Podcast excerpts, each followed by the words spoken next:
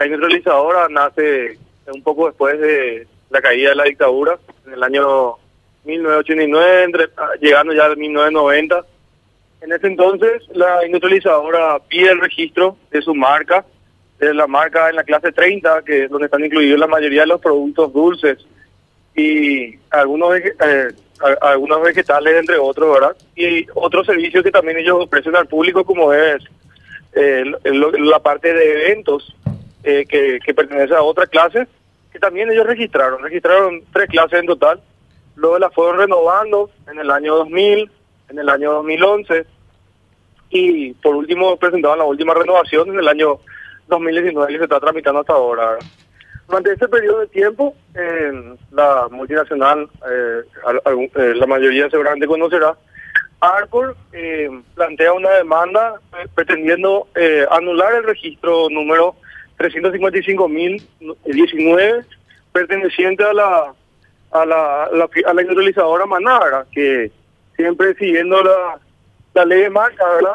registró eh, eh, esta marca para tener su protección precisamente en la clase 30 con el nombre Maná y, Maná y etiqueta. ¿verdad? de esta forma eh, ofreció sus servicios al público y se dio a conocer con ese nombre desde su nacimiento, ¿verdad? es decir, de ese periodo de tiempo. ¿verdad? Plantea la, la demanda de nulidad Arcor en el año 2016, un juicio que se tramitó más o menos cinco años, ¿verdad?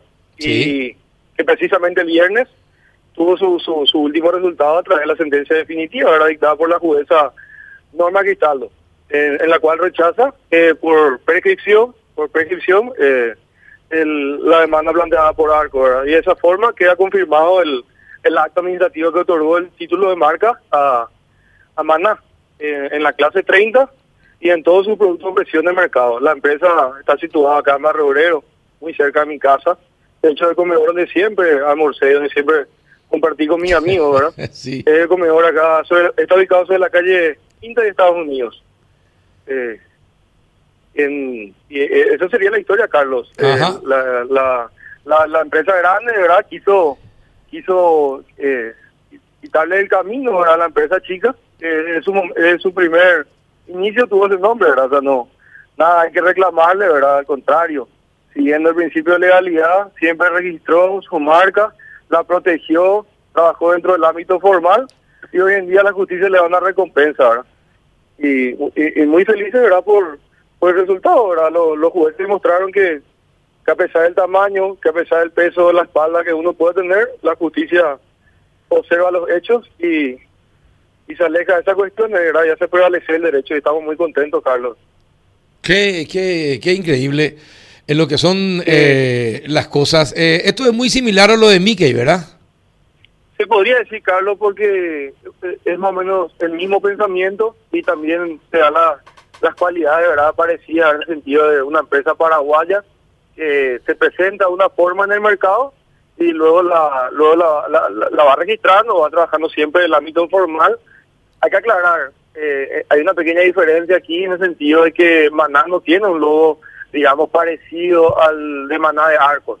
Eh, Maná eh, sencillamente tiene Maná y la tilde, igual que Arcos se podría decir en ese sentido, pero el, texto es totalmente distinto, de ninguna manera hay ningún logo. En el caso Mike, de repente se podría decir que, que, el ratón estaba de costado, un montón de cosas que se argumentado sobre el caso, ¿verdad? Pero de todos modos es, algo súper parecido en el sentido de que, nada, que la justicia paraguaya hizo prevalecer la ley la ley de marcas como, como está establecido, en el sentido de que los derechos y las garantías que te otorga eh, esa ley son otorgados en la medida en que vos registres, en la medida que vos trabajes en el ámbito formal y, y bueno, Arco quiso venir de la ventana de la galera en una tercera renovación, pretender separar, anular un, un acto jurídico de una empresa formal paraguaya, ¿verdad? Y muy feliz por eso.